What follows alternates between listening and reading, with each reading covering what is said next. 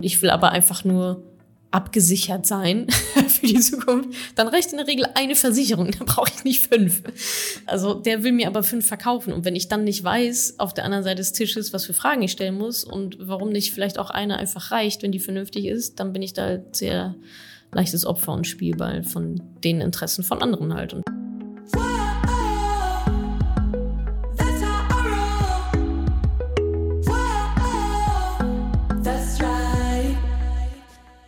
Salut, ihr Podcast-Pennies. Herzlich willkommen zu dieser neuen Folge. Ihr hört ein Interview mit der Süddeutschen Zeitung. Und wie sollte es anders sein? Wir sprechen natürlich über Finanzen. Ich erzähle, welche drei Finanzfehler oft gemacht werden und erkläre, wie ihr es vermeiden könnt, auf fadenscheinige Finanzangebote im Internet reinzufallen. Außerdem verrate ich euch, was ich von Neo-Brokern halte.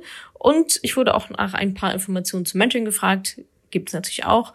Außerdem wurde ich auch gefragt, ob ich schon mal Frauen im Mentoring hatte, die auf heiße Börsentricks reingefallen sind und das jetzt im Mentoring wieder gut machen wollen. Spoiler, ja. Sehr äh, lustige Geschichten da manchmal. Eine erzähle ich auch in dieser Podcast-Folge. Also ganz, ganz viel Spaß damit. Du hast ja mittlerweile auf deiner Plattform Tausende von Anhänger.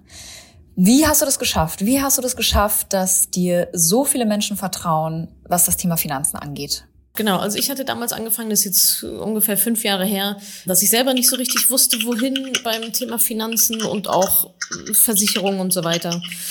Und genau, habe dann also mir selber überlegt, was kann ich tun, was kann ich machen für meine Altersvorsorge und habe dann aber auch gemerkt, dass ja ganz viele andere Frauen das denen genauso ging. Also meine Freundinnen, die waren alle so, ja, äh, pf, weiß ich auch nicht keine Ahnung, mach mein Freund, mach mein Mann, mach mein Papa, äh, wer auch immer.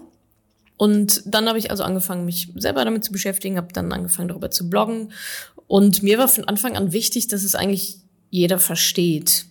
Und das war damals jetzt noch nicht so der Fall, als ich damit angefangen habe. Da wurde immer mit sehr vielen Fachbegriffen um sich geschmissen und die Leute klangen immer sehr, sehr schlau, aber keiner hat es so richtig dann verstanden, was da eigentlich Sache war. Und ja, wie bin ich dann vorgegangen? Ich habe den Blog gestartet, habe also darüber geschrieben, habe dann parallel die Facebook-Gruppe gestartet, weil es mir einfach wichtig war, dass die Frauen untereinander diesen Austausch haben in so einem geschützten Raum. Dann kam das E-Book, dann kam Instagram und so weiter. Also wir haben uns so von Kanal zu Kanal gehangelt und man muss schon sagen, dass PR auch ein sehr, sehr großer Baustein in der Bekanntheit war. Also ich glaube, der erste Artikel, der erste richtige Artikel ist dann in der Frankfurter Allgemein, ich glaube am Sonntag oder so erschienen. Und dann ging es eigentlich los. Also PR, ich glaube, die leichte Sprache hat viele Frauen dann auch angezogen. Also diese auf Augenhöhe einfach, das, das Konzept. Ne? Also ich bin ja kein, ich habe jetzt nichts mit Finanzen studiert, ich habe auch nicht, bin auch keine ausgebildete Finanzanalystin und Beraterin oder so, sondern unsere Message ist ja eher so, hey, ich habe mir das selber angeeignet und ich helfe dir jetzt dabei, es genauso zu tun. Und dabei ist der Ansatz ja, die Frauen so ja, zu empowern, dass sie selber die Entscheidung treffen können und nicht, dass wir da irgendwelche Entscheidungen abnehmen. Also wir wollen inspirieren, wir wollen Wissen mitgeben und dann eben auch bei der eigenständigen Umsetzung unterstützen. Aber zu mir kommt keiner, der sagt, wie soll ich das genau machen und in welche ETFs soll ich investieren und so weiter. Dann sage ich, das musst du selber entscheiden, ich gebe dir die Infos, aber das ist so unsere Definition von finanzieller Unabhängigkeit. Ansonsten würde ich ja wieder irgendeinen Berater, in dem Fall dann mir, vertrauen und das Thema wieder abgeben.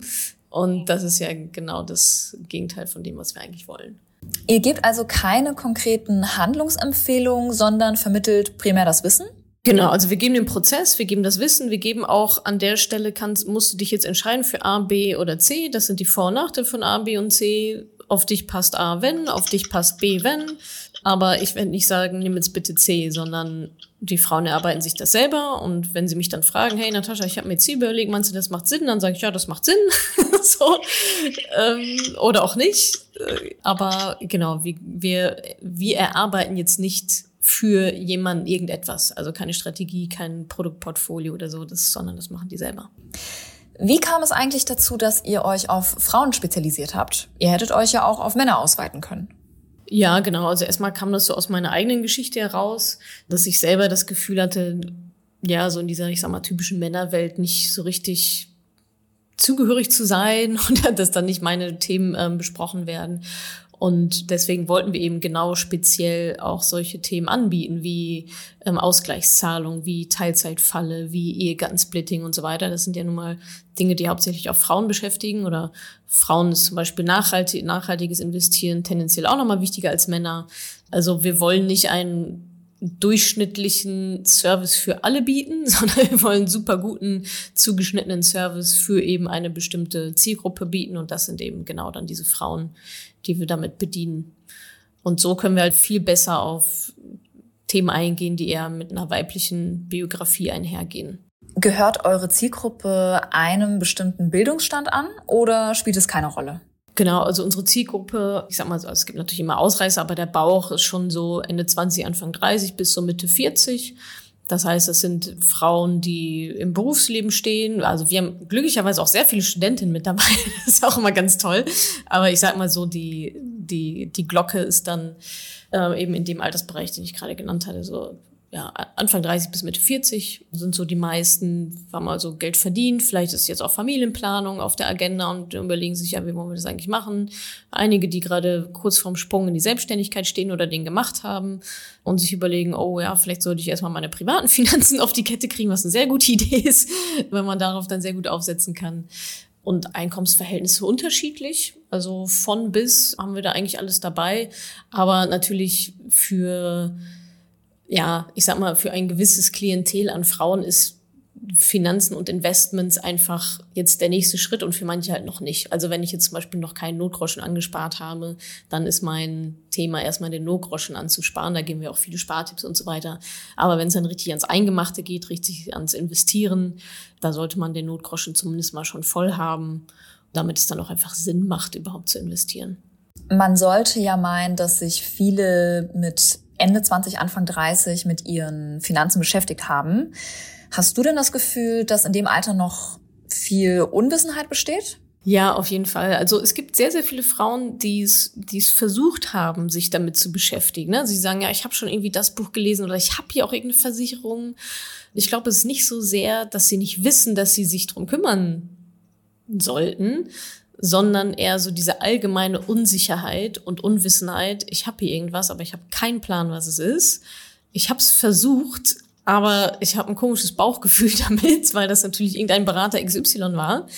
Am liebsten natürlich Freunde von Freunden oder der Cousin von irgendjemanden, Versicherungsvertreter. Irgendeinen hat man immer in der, in der weiten Familienkreis, der ein ganz unabhängiger Finanzberater ist. Also ja, ich, da ist, gibt es viele Bestrebungen, da voranzukommen, aber bei vielen, viele geraten da halt einfach an die falsche Adresse oder wissen nicht so richtig, was sie gemacht haben oder haben auch schon was gemacht, auch eigenständig, aber da hat dann einfach das Konzept dahinter gefehlt. Also die haben dann in irgendwas investiert, weil sie dachten, ja toll, das, das hört sich super an, aber da fehlt dann, ich sag mal, das Basiswissen und auch die Strategie, dass es dann wirklich auch vernünftig klappt und dann hinten raus auch genug Geld dann ist in der Rente. Also beides. Also es gibt viele Frauen, die sich schon drum gekümmert haben oder wollen oder ja, irgendwas schon haben. Aber bei den wenigsten ist es dann wirklich ja, auf einem gesunden Fundament aufgebaut. Also das heißt, ihr gebt diesen Menschen das Wissen mit, damit sie sich selbst damit auseinandersetzen können und finanziell unabhängig werden können. Genau, wir geben das Wissen mit und natürlich den Prozess. Ne? Also bei uns im Mentoring-Programm sind jetzt zum Beispiel so sieben Schritte. Also wir geben den Prozess mit, wir geben Entscheidungshilfen mit Vorlagen, Schablonen, pff, alles, Checklisten, also alles drum und dran. Nur man muss den Weg halt, oder man darf den Weg halt selber gehen, weil nur dann wissen die Frauen ja auch wirklich, warum sie sich wie entschieden haben und stehen nicht nach zwei Jahren wieder vom Ochs wie Ochs vom Berg und denken sich, oh, was habe ich hier eigentlich, was habe ich mir ausschwatzen lassen. Und wie viel kostet es bei dir, wenn man diese ganzen Sachen mitnehmen möchte? Das variiert von Programm zu Programm. Und konkrete Preise kommunizieren wir da auch nicht, weil die sich auch zwischendurch mal ändern. Also das heißt, immer wenn irgendwo ein Preis mal im Internet kursiert, ist der meistens auch falsch, weil der von, irg von irgendwo herkommt. Aber genau, das, also es kostet jetzt nicht, Also es ist, wie gesagt, ein acht Wochen Programm aktuell mit, ich glaube, wir sind sechs Coaches, fünf oder sechs Coaches, also wirklich eine sehr, sehr gute Betreuung. Dass das nicht für 500 Euro zu haben ist, ist, glaube ich, klar. Kriegt ihr Provision, wenn ihr bestimmte Produkte verkauft oder macht ihr das unabhängig? Also für die Produkte überhaupt nicht. Also für das Wissen, also bei uns geht es ja auch nicht um Versicherung oder so, sondern am Ende ähm, gehen die Frauen da mit, einer, mit einem Finanzplan raus, den sie selber aufgestellt haben, mit einer Strategie, mit ihrer eigenen Risikobereitschaft und so weiter. Status quo, Ziel, wir berechnen die Rentenlücke und so weiter und so fort. Da ist, also ne, da, dafür zahlen die halt vorab für dieses ganze Wissen und die Betreuung und die Umsetzung dann auch. Was wir anbieten, sind oftmals verbesserte, vergünstigte Konditionen bei Banken, also bei einem Depotanbieter, wenn es dann darum geht, ja, okay, ich will jetzt investieren in Aktien, ETFs, dafür brauche ich erstmal eine, eine Depotbank.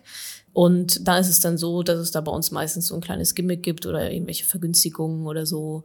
Und wenn dann jemand über uns, also über das Mentoring kommt und da dann bei einer der, also wir haben da verschiedene Banken sozusagen im Aufgebot. Wenn dann darüber jemand kommt und bei dieser Bank dann ein Depot eröffnet, dann bekommen wir eine kleine Provision von äh, ein paar Euro. Aber genau, keine, wir verkaufen da keine anderweitigen Produkte oder sonst irgendwas. Ihr arbeitet dann nicht mit einer bestimmten Bank zusammen? Nee, nee, gar nicht. Nee, nee, gar nicht. Also bei den Banken, also wir haben quasi eine Kooperation mit jeder Bank, ja. so, so. Und da gibt's ja natürlich, natürlich vom Produkt her welche, die sind besser oder, oder die sind für jemanden, der X Euro anlegen will, besser und jemanden, der Y Euro anlegen will, die sind dann besser. Und das ist dann einfach individuell und wir versuchen da natürlich gute Konditionen rauszu, rauszuholen für unsere Kundinnen und genau, haben dementsprechend dann äh, Kooperation mit ganz verschiedenen Banken, also sowohl traditionelle als auch die sogenannten Neo-Broker, ist da alles mit dabei.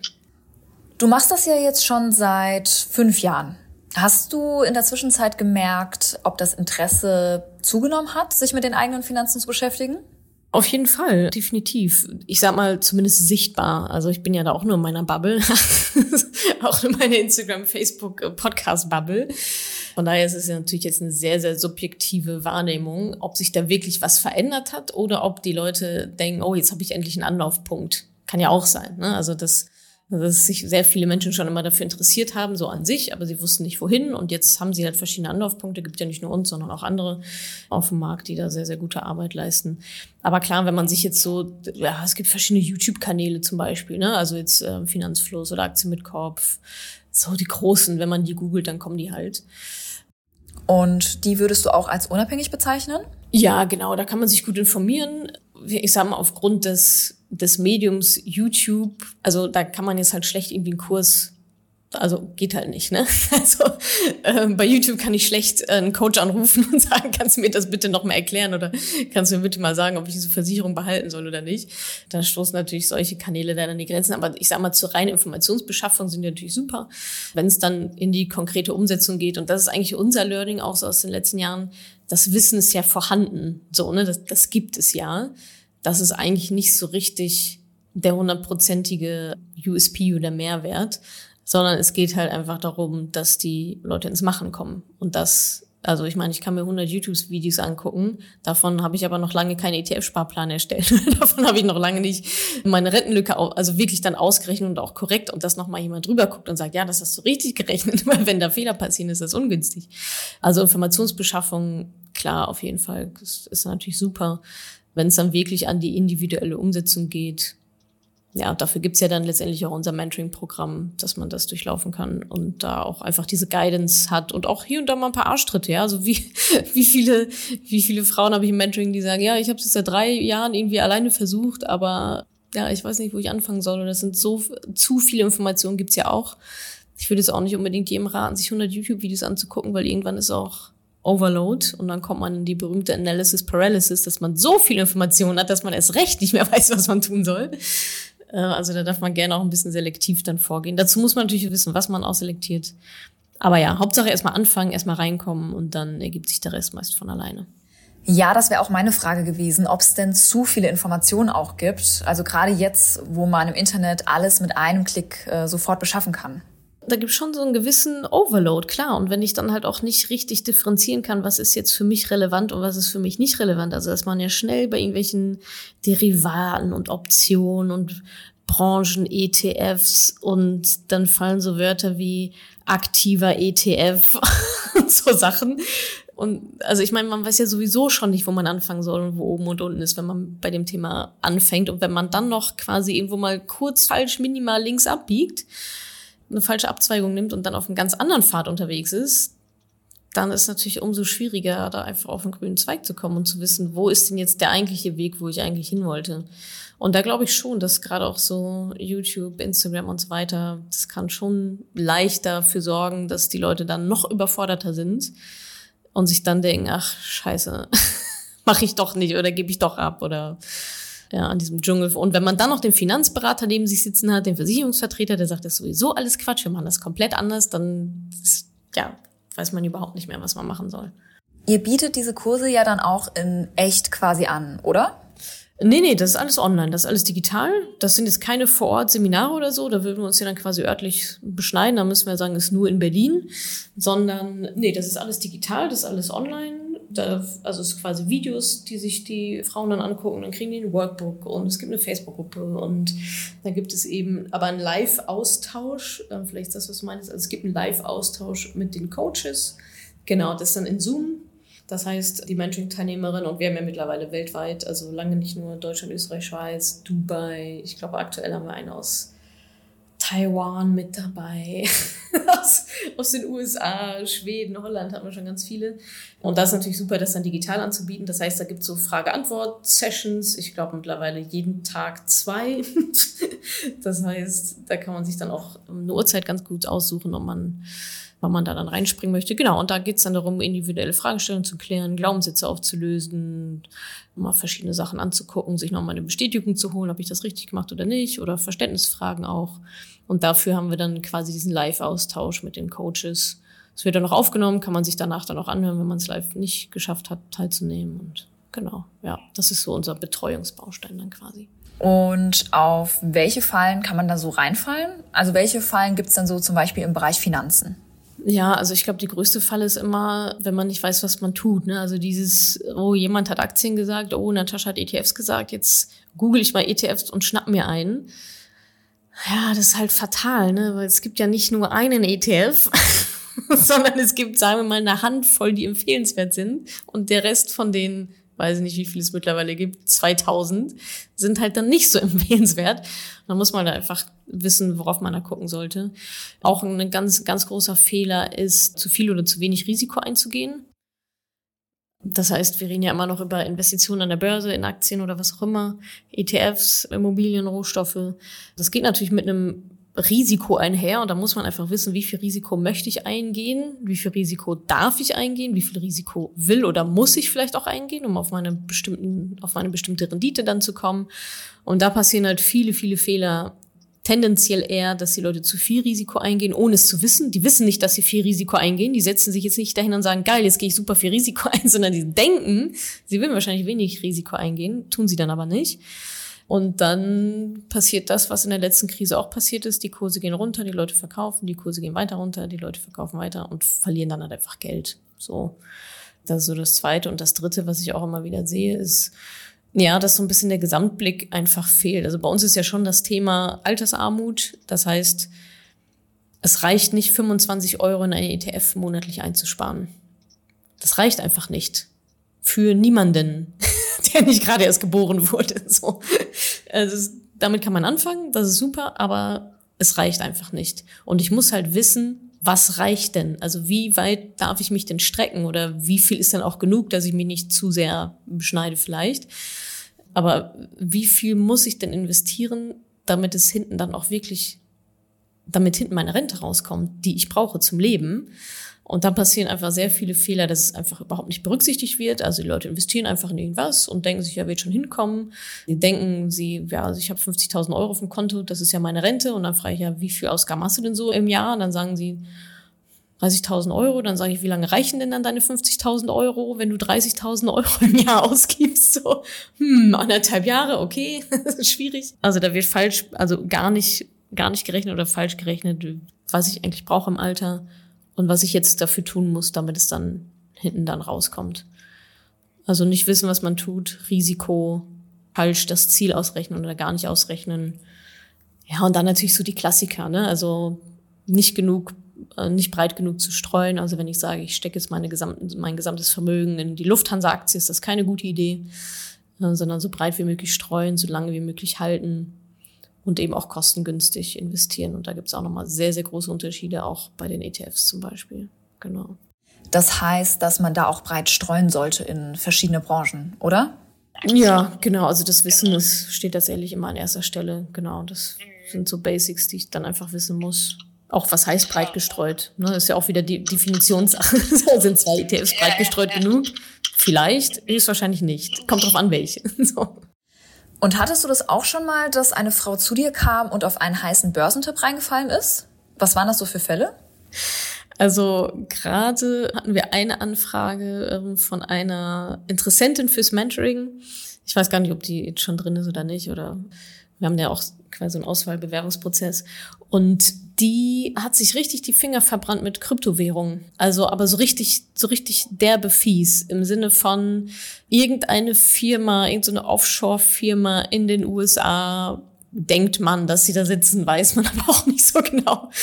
Die die ganze Zeit nur gesagt haben, ja, und hier und schickt mal noch was rüber, schickt mal noch was rüber und das wird irgendwie alles ganz toll und das ist halt einfach die Gier, ne? Da hat sie einfach die Gier überfallen wenn dir jemand sagt, ja, ohne Risiko und kriegst, machst du irgendwie 50 Prozent Gewinn, Rendite pro Jahr, ohne jegliches Risiko oder was auch immer sie jeder versprochen haben, ist das natürlich, also da mal kurz Menschenverstand irgendwie einschalten. Und die hat richtig fies, ordentlich, also, also eigentlich alles, alles verloren, was sie da investiert hat. Ich weiß jetzt nicht genau, wie viel das war. Also das sind so die, ich sag mal, Worst Cases. Aber ja, da muss auf dem Weg natürlich auch schon einiges schiefgegangen sein, dass, dass man da landet, sagen, sagen wir es mal so.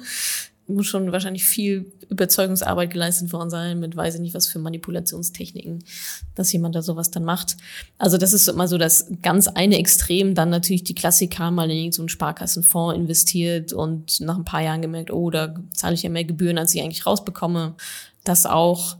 Oder auch schon mal sich ETFs ausgesucht und dann gemerkt, okay, das ja, ist jetzt, war jetzt irgendwie nicht so das, was ich mir eigentlich vorgestellt hatte. Sind wir wieder bei breiter Streuung. Es gibt auch ETFs, da sind nur ein paar Unternehmen drin und halt nicht ein paar tausend so. Und wenn der dann im Bach untergeht, dann ist das natürlich sehr, sehr schlecht. Ja, zu den Risiken von ETFs hört man generell zu wenig. Das ist auch problematisch, oder? Dass die Menschen denken, sie können bei ETFs gar nichts falsch machen. Ja, total. Also eigentlich wie alles, was, was man auch handelt. Ne? Also ich sag mal, bei allem, wo ich eine Rendite rauskriege, gibt's natürlich auch ein Risiko. Weil wenn es das Risiko nicht gäbe, wäre das ja ein bisschen witzlos. Dann wird's ja jeder machen. Deswegen gibt's halt auf dem Sparkonto, auf dem Sparbuch, gibt's halt auch keine Rendite, weil du doch kein Risiko hast. Das liegt ja da nur rum. ist ja jederzeit verfügbar. Und klar, die Risiken von ETFs ist, sind genau die, also sind ähnliche Risiken wie bei anderen Börsen. Da gibt es natürlich noch ganz andere Geschichten, wenn wir über Derivate und Optionen, also Hebelgeschichten, das ist nochmal eine, also eine ganz andere Liga. Aber man muss natürlich wissen, dass auch ETFs, also erstmal kommt es darauf an, was für ein ETF ist das jetzt genau, wie breit gestreut ist er wirklich, was deckt er ab und so weiter und so fort. Und dann auch da, natürlich gehen die auch in den roten Bereich, ganz klar. So die These ist halt, dass sie weniger in den roten Bereich gehen als andere Sachen oder nicht so stark oder nicht so lange oder dass man da halt immer noch die beste Rendite dann rausbekommt, auch in Krisen. Aber trotzdem ist das Depot dann auch gerne mal rot.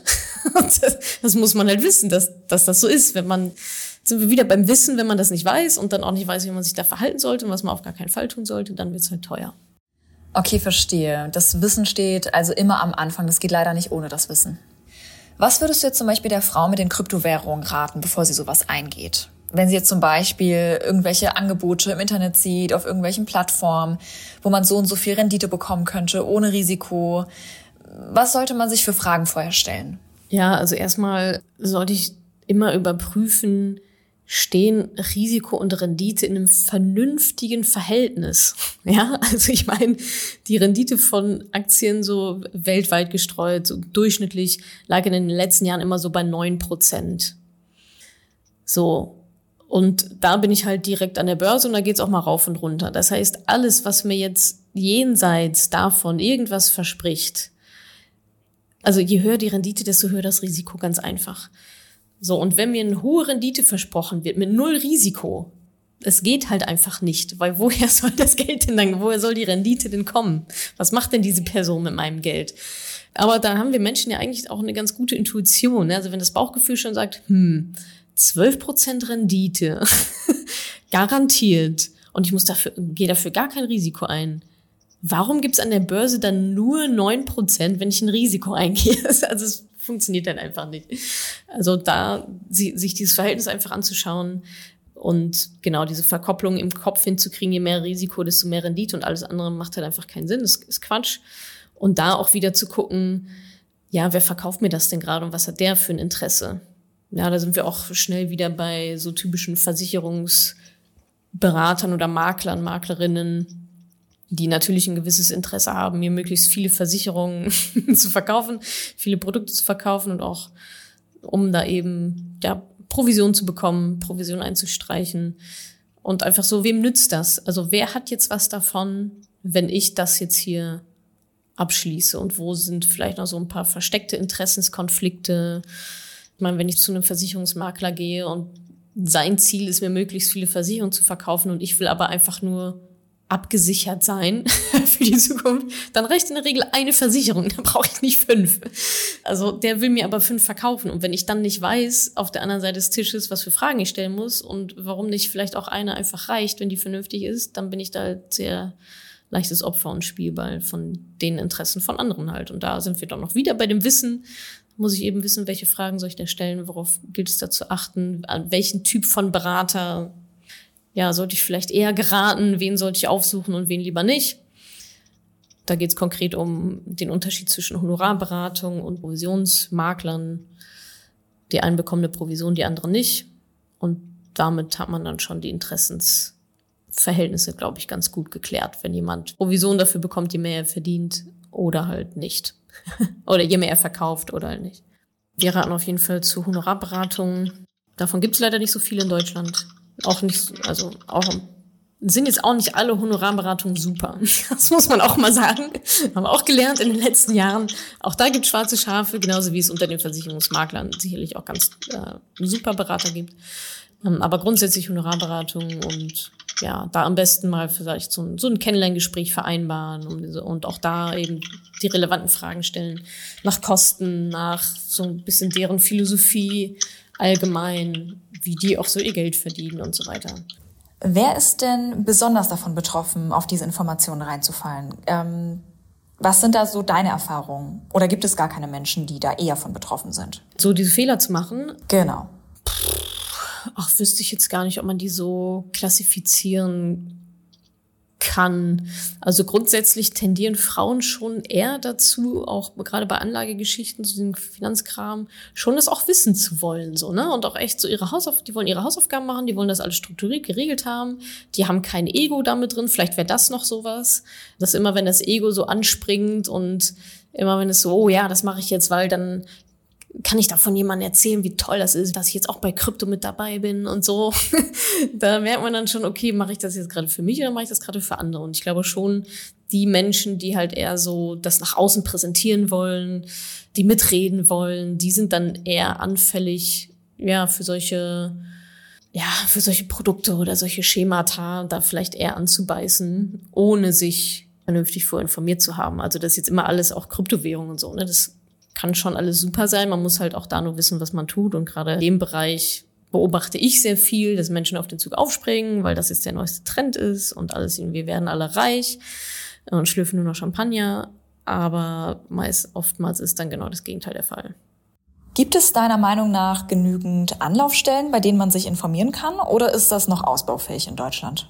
Also ich glaube, grundsätzlich gibt es also Anlaufstellen im Sinne von Informationen, die da draußen zugänglich sind. Also ich würde jetzt nicht zu einer Verbraucherzentrale gehen. Also dazu habe ich vor ein paar Jahren auch mal geraten, Leute, geht zur Verbraucherzentrale, lasst eure Verträge da checken. Aber da habe ich mittlerweile so viel negatives Feedback und Rückmeldung bekommen von den Verbraucherzentralen, weil da einfach seltenst Fachkräfte sitzen, sondern eher Menschen, die das Thema dann jetzt auch nochmal mitmachen. nicht, auch da wieder nicht alle, aber da fehlt oftmals so die Kompetenz oder auch dieses up-to-date zu sein, gerade wenn es auch um irgendwelche Verträge und Anlageentscheidungen und so weiter geht. Also ja, das ist dann schön und schnell und günstig und dann zahlen wir vielleicht 60 Euro für so eine Beratungsstunde, aber ob das dann so das Gelbe vom Ei ist, sei mal dahingestellt. Aber Anlaufstellen im Sinne von ähm, Informationsträger. Also passiert ja auch gerade sehr viel in den Medien. Wir haben die verschiedenen Blogger ja schon angesprochen.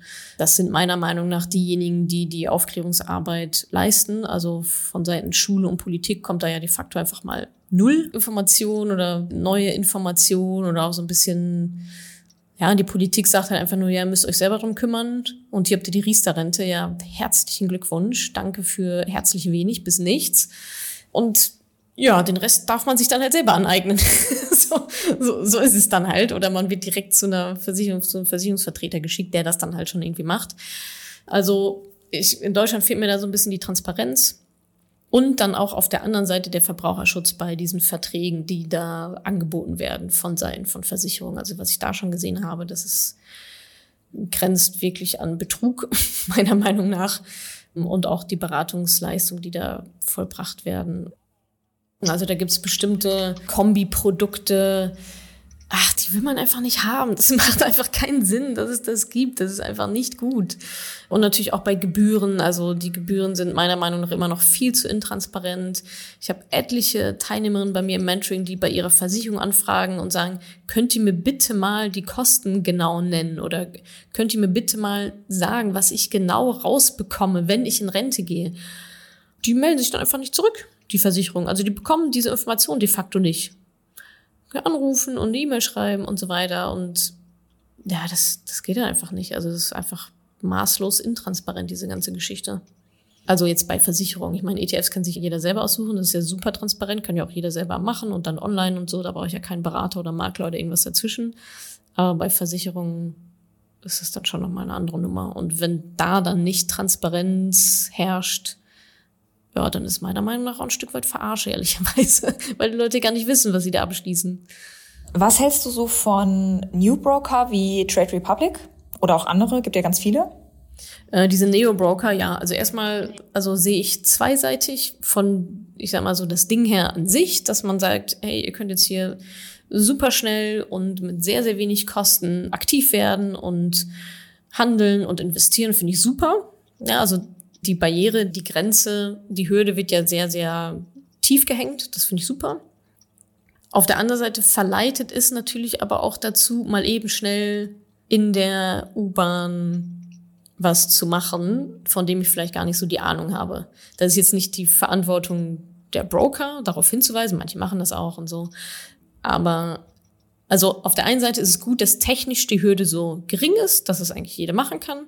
Auf der anderen Seite, dadurch, dass die Hürde so niedrig ist, verleitet es auch viele dazu, einfach mal zu machen, ohne eben Struktur und Konzept und ohne das Risiko sich vorher mal überlegt zu haben und ohne mal ein psychologisches Profil zur Risikoanalyse gemacht zu haben und ohne mal ausgerechnet zu haben, wie reichen eigentlich die 25 Euro, die ich da investiere oder nicht.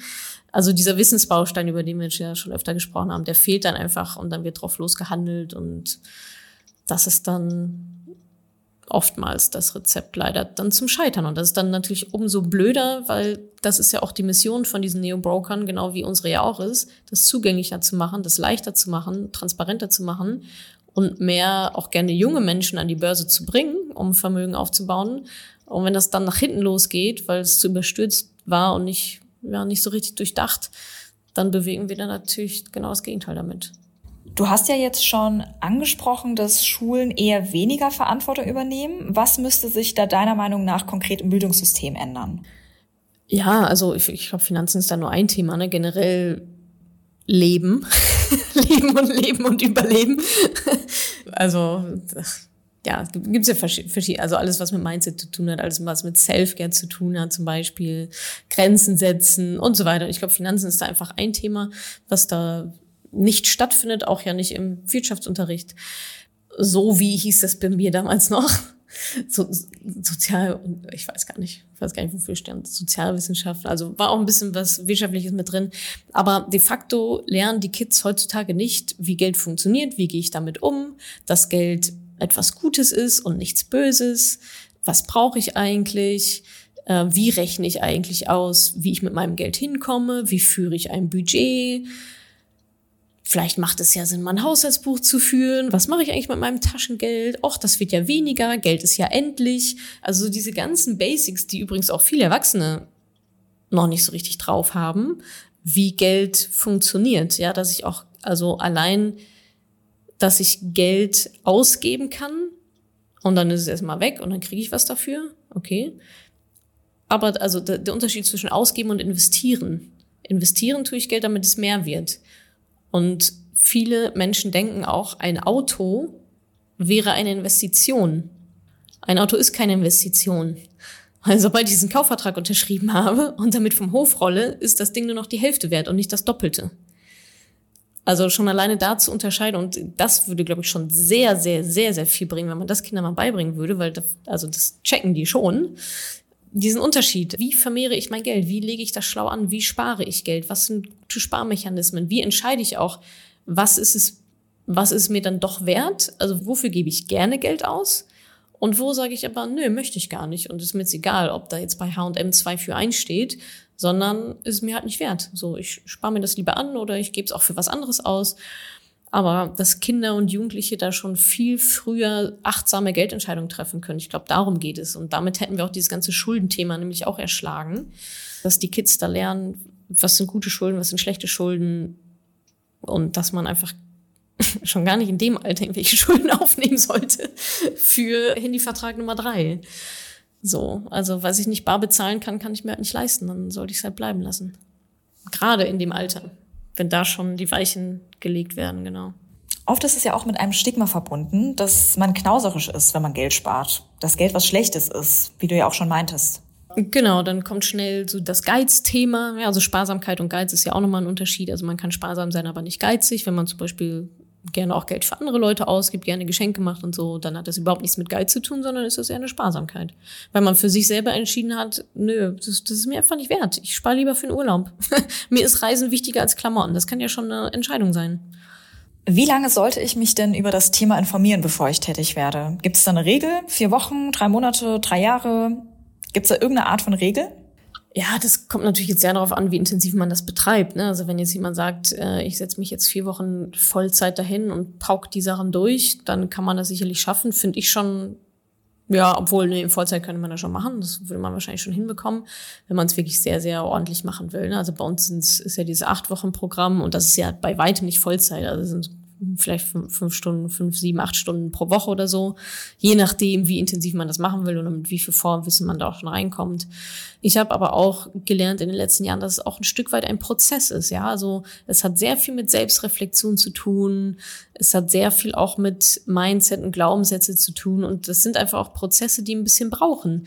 Wenn ich damit aufgewachsen bin, alle Reichen sind, sind schlecht, alle Reichen sind geizig oder alle, alle Reichen sind böse. Man kann nur durch Unehrlichkeit reich werden. Wenn ich diese Einstellung 30 Jahre mit mir rumgetragen habe, dann ändere ich das nicht innerhalb von fünf Minuten. so, dann ist das ein Prozess.